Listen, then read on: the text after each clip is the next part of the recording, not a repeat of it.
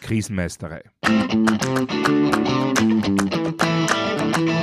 Der Podcast für kompetentes und souveränes Krisenmanagement.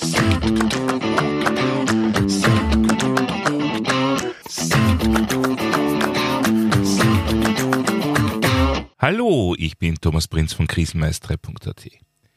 Ich helfe Verantwortlichen, Krisen souverän und kompetent zu meistern, damit diese nicht zu ihrer persönlichen Tragödie werden. Heute geht es um Wachstumsschmerzen oder genauer gesagt darum, wie ein Unternehmer, eine Organisation oder eine Behörde trotz starkem personellen Wachstum krisenfit bleibt. Die Betonung liegt auf bleibt, denn junge Unternehmen oder Organisationen müssen ja zuerst einmal die typischen Anfangsprobleme überstehen und können das meist nur, wenn sie eine gewisse Krisenfestigkeit mitbringen oder ad hoc entwickeln. Nur diese Erfahrung der erlebten Krisenfestigkeit und Robustheit kann mit der Zeit tatsächlich zu einem Problem werden. Nämlich dann, wenn das Team stark wächst. Warum?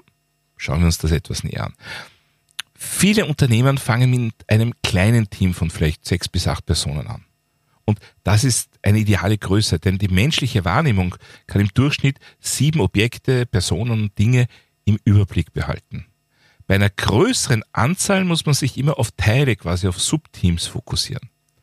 Hat ein Team insgesamt, sagen wir, acht Mitglieder, dann kann also jede, jeder Einzelne im Team alle anderen überblicken. Was sie tun, was sie können, wie es ihnen geht und so weiter und so fort. Wenn sich dieses Team jetzt einem disruptiven Ereignis gegenüber sieht, dann muss, wenn das Team gut eingespielt ist, gar nicht lange koordiniert werden. Das Problem findet seine Lösung. Man spricht in der Organisationslehre auch von Adhokratie. Es muss nicht alles detailliert festgelegt und im Vorfeld geregelt sein, auch wenn das manchmal vielleicht nicht schaden würde. Aber rein aufgrund der Teamgröße ist es möglich, dass die vorhandenen Ressourcen und Kapazitäten spontan zu einer optimalen Lösung zusammenfinden. Wie gesagt, unter der Voraussetzung, dass es wirklich mit einem Team und nicht mit acht Einzelkämpferinnen bzw. Einzelkämpfern zu tun haben. So, wie das halt oft in der Anfangsphase einer Organisation so ist, dieses Team übersteht nun einige große Herausforderungen durchaus mit Bravour und wächst. Irgendwann hat das Unternehmen dann womöglich 100, 200 oder mehr Mitarbeiterinnen und Mitarbeiter. Das ist ja zunächst einmal etwas sehr Gutes. Bezogen auf die Krisenfestigkeit kann das aber auch durchaus nach hinten losgehen. Nämlich dann, wenn das Führungsteam basierend auf den Erlebnissen aus der Anfangsphase nach wie vor davon überzeugt ist, dass alle Herausforderungen einfach und spontan gelöst werden können. Aber eben ohne dafür eigene Planungen oder Vorbereitungen zu treffen. Denn die hat es ja am Anfang auch nicht gegeben. Es kann also insbesondere im Gründungsteam sehr leicht die Überzeugung entstehen und vor allem auch weiter bestehen, dass Notfall- und Krisenpläne nicht extra notwendig sind. Man hat ja die Erfahrung gemacht, alles schaffen zu können. Nun, das ist leider meist ein Trugschluss und eines der Beispiele, wo Erfahrung blind machen kann. Man muss nämlich auch Erfahrungen immer in den richtigen Kontext setzen. Und die Art und Weise, wie ein achtköpfiges Team eine Krise bewältigt, ja, die ist nun einmal nicht eins zu eins auf ein Unternehmen mit 200 oder mehr Personen übertragbar. Und das merken die Mitarbeiterinnen und Mitarbeiter auch im Alltag. In solchen stark wachsenden Unternehmen hört man oft Dinge wie, Früher war alles viel persönlicher, heute ist man nur mehr eine Nummer und so weiter. Und tatsächlich sind diese Personen dann auch immer mehr unzufrieden mit dem Klima im Unternehmen oder der veränderten Organisationskultur. Dabei liegt dieses Problem häufig auch nur in unserem Menschsein und unseren natürlichen Grenzen begründet. Und zwar kommt hier Dunbars Number ins Spiel. Und zwar hat der Anthropologe Robin Dunbar in den 1990er Jahren herausgefunden, dass ein Mensch im Durchschnitt mit 150 anderen Menschen stabile soziale Beziehungen unterhalten kann. Das bedeutet, man kennt diese Personen und zwar nicht nur namentlich, sondern weiß auch um ihre Beziehungen untereinander. Das Problem dabei, diese Grenze von 150 gilt für einen Menschen ganzheitlich. Das heißt, das beinhaltet Familie, Freunde und Kollegen, also alle Personen, mit denen man irgendwie zu tun hat. Und das führt dann eben dazu, dass in einem Unternehmen oder einer Organisation mit mehr als 100 Mitarbeiterinnen bzw. Mitarbeitern die meisten Personen nicht mehr alle anderen überblicken können. Und wenn diese Organisation nun weiter wächst und irgendwann einmal die Schallmauer von 200 Personen durchbricht, dann kann im Grunde niemand mehr stabile soziale Beziehungen mit allen anderen führen. Was aber vielleicht vor zwei Jahren davor noch durchaus möglich war. Nur erleben das die Betroffenen nicht als Limitierung ihrer eigenen Wahrnehmung. Es leuchtet ja nirgends ein Lamperl auf mit dem Hinweis, Achtung, das ist jetzt deine 151. Person, die kannst du nicht mehr vollkommen einordnen. Das alles geschieht natürlich schleichend für den Einzelnen unbemerkt. Und letztendlich erlebt eben die einzelne Person, dass früher alles persönlicher war und dass das jetzt nicht mehr so ist. Die Schuld dafür wird dann meist der Firmenleitung angelastet, auch wenn die eigentlich nichts dafür kann. Aber sie könnte natürlich wissen, dass es diese Mechanismen und Zusammenhänge gibt und rechtzeitig dagegen steuern. Denn, wie gesagt, manche leitenden Personen können sich noch daran erinnern, dass riesige Probleme ganz spontan und agil quasi wie von selbst gelöst wurden. Und aufbauend auf diesen Erfahrungen herrscht dann oft die Einstellung, wenn wir das geschafft haben, dann schaffen wir alles. Nun, prinzipiell ist eine derartige positive Einstellung ja durchaus etwas Gutes. Aber durch das Wachstum ist das Unternehmen nun deutlich komplexer geworden. Und wo im kleinen Team ein Problem seine Lösung gleichsam selber gefunden hat, da schaut das in großen Teams meist ganz anders aus. Da gibt es vielleicht noch immer dieselbe Bereitschaft, Verantwortung rasch und gerne zu übernehmen, aber zum Beispiel die dafür notwendige Informationslogistik, ja, die ist natürlich viel aufwendiger in einem großen Unternehmen. Etwas überspitzt könnte man sagen, in einem Unternehmen mit acht Personen weiß jeder alles. Bei 100 Personen glaubt jeder zu wissen, wer alles weiß. Und bei 200 Personen ist jeder überzeugt, mehr zu wissen als die da oben. Darüber hinaus verändert sich natürlich auch die Organisationskultur. In großen Unternehmen mit ihren Abteilungen und Teams entwickeln viele dieser Einheiten eigene Kulturelemente. Das häufigste Erkennungsmerkmal davon sind eigene Wörter, Bezeichnungen oder Abkürzungen. Das führt womöglich dazu, dass zum Beispiel ein und dasselbe Gebäude von unterschiedlichen Teams unterschiedlich benannt wird. Beziehungsweise dieselbe Bezeichnung von zwei Teams für unterschiedliche Gebäude verwendet wird. Ja, was das in einem Notfall oder einer Krisensituation bedeuten kann, das liegt, glaube ich, auf der Hand. Das kann dann wirklich gefährlich werden. Außerdem entwickeln sich natürlich neben den formellen auch viele informelle Strukturen und Abläufe. Gerade in Krisensituationen sind die, also diese informellen Strukturen und Abläufe oft besonders wichtig. Wenn formelle Prozesse durch ein disruptives Ereignis unterbrochen werden, dann ist es Aufgabe des Krisenmanagements bzw. des Krisenstabs ad hoc jetzt sofort spontan neue Prozesse zu gestalten, um die Krise zu überwinden.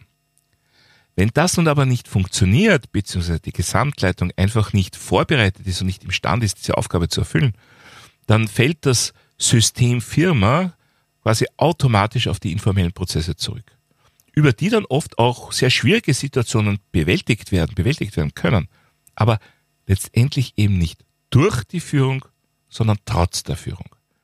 Das heißt, mit Unternehmens- oder Organisationswachstum, und das gilt sinngemäß natürlich auch für Behörden, müssen auch die Strukturen angepasst werden. Wobei das natürlich nicht zwangsläufig die Einführung von militärisch anmutenden Strukturen bedeutet, aber ich brauche in einem großen Team mit 200 oder mehr Personen andere Werkzeuge für Transparenz und rasche Verfügbarkeit von Informationen als in einem Achterteam. Wobei Werkzeug nicht zwangsläufig IT bedeutet, aber oft ist das natürlich die einfachste Lösung. Wobei man sich dann natürlich auch sofort überlegen muss, was mache ich, wenn das Zeugs ausfällt. Aber das ist wieder eine andere Geschichte. Nun, warum ist diese Informationsverteilung so wichtig? Nun, ich habe schon öfter über die große Bedeutung von Lageinformationen gesprochen. Heute möchte ich das Ganze aus dem Blickwinkel der Verantwortung betrachten. Was brauchen Menschen, damit sie Verantwortung übernehmen, übernehmen können? Nach meiner Überzeugung sind das vor allem fünf Dinge. Erstens, sie müssen wissen, dass sie überhaupt Verantwortung übernehmen dürfen. Ja, es klingt komisch, aber ist so. Tatsächlich scheitert es oft genau daran. Zweitens, sie müssen erleben, dass man ihnen vertraut und sie wertschätzt. Nummer drei, sie müssen wissen, worum es konkret geht. Viertens, gleichzeitig müssen sie aber auch den Gesamtzusammenhang kennen und verstehen. Ja, und Nummer fünf, ganz wichtig, sie müssen ihren Aufgaben gewachsen sein. Und zwar sowohl was ihr Wissen, ihre Ausbildung betrifft, als auch ihre persönliche Resilienz. Ja, und wenn man sich diese fünf Punkte ansieht, dann fürchte ich, es in vielen Organisationen, Unternehmen oder Behörden nicht weiter verwunderlich, warum in Ausnahmesituationen niemand freiwillig Verantwortung übernimmt und das allseits beliebte Hot Potato Game, das gegenseitige Zuschieben der heißen Kartoffel startet. Aber wie kommt es nun ganz konkret dazu? Warum wirkt sich Wachstum oft so aus? Nun, viele Unternehmen fangen mit einem Team mit fünf bis acht Personen an. Wie gesagt, da haben wir wahrnehmungstechnisch keinerlei Probleme. Das Team ist erfolgreich, Aufgaben und Nachfrage wachsen. Einzelne Teammitglieder bekommen nun zur Unterstützung Mitarbeiterinnen bzw. Mitarbeiter. Das Kernteam bleibt vielleicht personell und in seiner Größe unverändert, aber es entwickeln sich jetzt sogenannte, sagen wir, nachgereihte Teams. Und wenn das so weitergeht, bilden sich letztendlich ganze Abteilungen heraus. Was man dabei oft beobachten kann, dass sich nämlich das ursprüngliche Leitungsteam noch immer als gut vernetztes und schlagkräftiges Team versteht. Dadurch wird aber mitunter kein oder nur sehr wenig Druck in Richtung Änderung der Informations- und Kommunikationswege verspürt. Gleichzeitig laufen aber natürlich in den Abteilungen unterschiedliche Entwicklungen. Es gibt, wie schon erwähnt, unterschiedliche Sprachelemente und es verstärken sich die Spezialisierungen. Gab es zu Beginn vielleicht noch Generalisten, so verschwinden die mit zunehmendem Wachstum immer mehr. Und das ist gerade für das Notfall- und Krisenmanagement ziemlich relevant, da natürlich gerade Generalisten, Generalistinnen sehr viel umfassendes Verständnis mitbringen und extrem vielseitig eingesetzt werden können.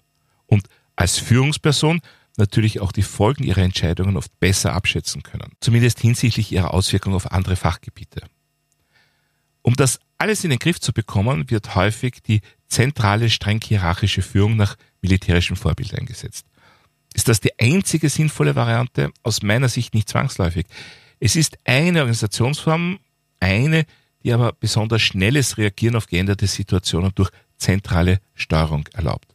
Und das kann sehr gut funktionieren, muss es aber nicht. Denn die zentrale Leitung, also Krisenmanagement bzw. Krisenstab, muss die echten, ehrlichen Leistungsparameter der einzelnen Abteilungen oder Teams kennen.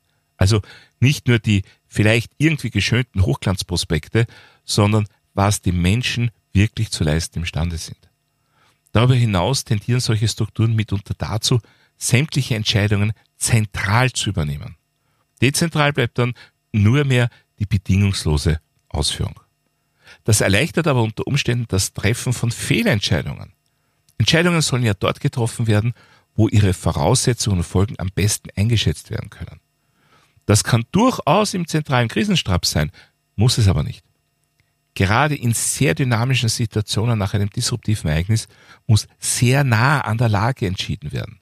Und das erfordert mitunter dezentrale Entscheidungen. Wird dadurch das zentrale Krisenmanagement entmachtet? Im Grunde nicht. Das zentrale Krisenmanagement muss dann sogenannte Entscheidungsräume vorgeben. Ziele und Parameter für die Entscheidungen, die dann dezentral zu treffen sind. Dass das aber manche Führungskräfte als persönliche Entmachtung sehen, ja, das ist eine andere Sache. Und ja, es gibt Manager, also typische Patriarchen, die Entscheidungen nicht delegieren können. Nach dem Motto, auch so kann man ein Unternehmen umbringen, aber auch das ist eine andere Geschichte. Wir haben also gerade in schnell gewachsenen Unternehmen häufig die Situation, dass es entweder überhaupt keine Pläne gibt, wir vertrauen ja auf unsere Ad-Hoc-Fähigkeiten, oder dass existierende Pläne nicht mehr der tatsächlichen aktuellen Struktur entsprechen, oder dass Pläne auf Namen und Personen anstatt auf Rollen und Einheiten aufgebaut sind. Gerade letzteres ist ein gutes Alarmzeichen. Schauen Sie mal in Ihre Notfall- und Krisenpläne. Je mehr konkrete Personennamen anstatt von Rollenbezeichnungen drinnen stehen, umso größer ist die Wahrscheinlichkeit, dass die Pläne letztendlich nicht umgesetzt, sondern durch informelle Vorgehensweisen ersetzt werden. Ja, wie verhindert man das alles nun? Als Unternehmen einfach nicht zu wachsen, ja, das kann natürlich auch keine Alternative sein. Nun, zunächst einmal braucht es überhaupt Pläne. Diese müssen dann natürlich regelmäßig reviewed werden, mindestens einmal jährlich auf jeden Fall nach jeder Übung und jedem größeren Notfall oder krisenhaften Ereignis. Dann braucht es natürlich, wie schon so oft erwähnt, regelmäßig Übungen, die dann aber auch unbedingt mittels After-Action-Review evaluiert werden müssen, sonst sind sie ja fast sinnlos. Dann empfehle ich dringend einen regen Austausch zwischen den Mitarbeitern der einzelnen Abteilungen. Und zwar an der Basis, nicht nur in der Chefetage. Das fördert informelle Strukturen und verhindert die Entwicklung von zu starken Dialekten, damit wir möglichst auch weiterhin gleiche Dinge gleich benennen. Das hilft nicht nur dem Krisenmanagement, sondern auch ganz stark dem Alltagsgeschehen. Nur genau dort stellen sich mitunter schwache Führungskräfte quer, die dann nicht so begeistert sind, wenn ihre Mitarbeiterinnen und Mitarbeiter mit den Mitarbeitern einer anderen Führungskraft reden. Ja, es klingt verquer, ist es auch. Und leider ist es aber auch nach wie vor gar nicht so seltene Realität. Das sind dann letztendlich hausgemachte Krisen vorprogrammiert. Ja, wenn man das alles nicht macht, also Pläne erstellen, Pläne reviewen, üben etc., dann kann durchaus einige Zeit noch alles gut gehen. Die Überzeugung der obersten Führung, wir schaffen das, wir haben noch alles geschafft, ja, die führt oft zu enormen Anstrengungen an der Basis und zu einer Kompensation von unten. Da wird dann gute Planung durch Durchhalteparolen ersetzt. Die Unternehmensführung beharrt dann oft in ihrer Passivität, eben weil ja wieder alles gut gegangen ist. Ein After-Action-Review wird daher dann auch meist nicht für notwendig gehalten. Nur irgendwann reicht das nicht mehr. Nämlich dann, wenn eine Krisensituation wirklich alle Ebenen und ihr optimales Zusammenwirken fordert. Das ist dann oft der Zeitpunkt, an dem die Wachstumsschmerzen des Unternehmens tatsächlich tödlich werden können. Daher schon als kleines Unternehmen sollte man mit Planungen und Übungen beginnen. Wer meint, das nicht zu brauchen, weil das ja alles nur für große Unternehmen ist, der verpasst sehr oft den Punkt, ab dem es wirklich nicht mehr ohne geht. Und wenn man dann einmal eine sehr herausfordernde Situation überstanden hat, nicht sich einfach nur auf die eigene Schulter klopfen. Man kann natürlich gerne zunächst einmal das Überleben feiern, aber dann sollte man raschestens genau analysieren, warum alles gut gegangen ist und das dann in zukünftige Pläne einfließen lassen. Und diese Pläne dann auch laufend an die jeweils gegebenen Realitäten anpassen, es laufend aktualisieren. Wie zum Beispiel an tatsächliche Unternehmensgröße und tatsächliche Unternehmensstruktur anpassen. Soweit für heute zum Thema Krisenfit trotz Wachstum. Ich hoffe, dass wieder einiges Interessantes für Sie dabei war. Wie sind Ihre Erfahrungen zu dem Thema? Wenn Sie persönliche Erfahrungen haben oder meine Unterstützung für Ihr Krisenmanagement möchten, kontaktieren Sie mich doch einfach via E-Mail oder über meine Website www.krisenmeisterei.at. Dort finden Sie auch wie immer Shownotes und weitere wertvolle Infos zum Thema Krisenmanagement. Ich würde mich auch freuen, wenn Sie meinen Newsletter abonnieren bzw. mein E-Book runterladen. Außerdem können Sie sich für eine meiner Online-Schulungen anmelden. Und wenn Sie irgendwelche Anregungen, Fragen oder Wünsche zum Podcast haben, dann schicken Sie mir doch einfach eine E-Mail an podcast.krisenmeisterei.at. Und falls Sie es noch nicht getan haben, vergessen Sie nicht, den Podcast gleich zu abonnieren, dann versäumen Sie auch in Zukunft keine Folge. Das war's für heute. Ich bin Thomas Prinz von krisenmeisterei.at.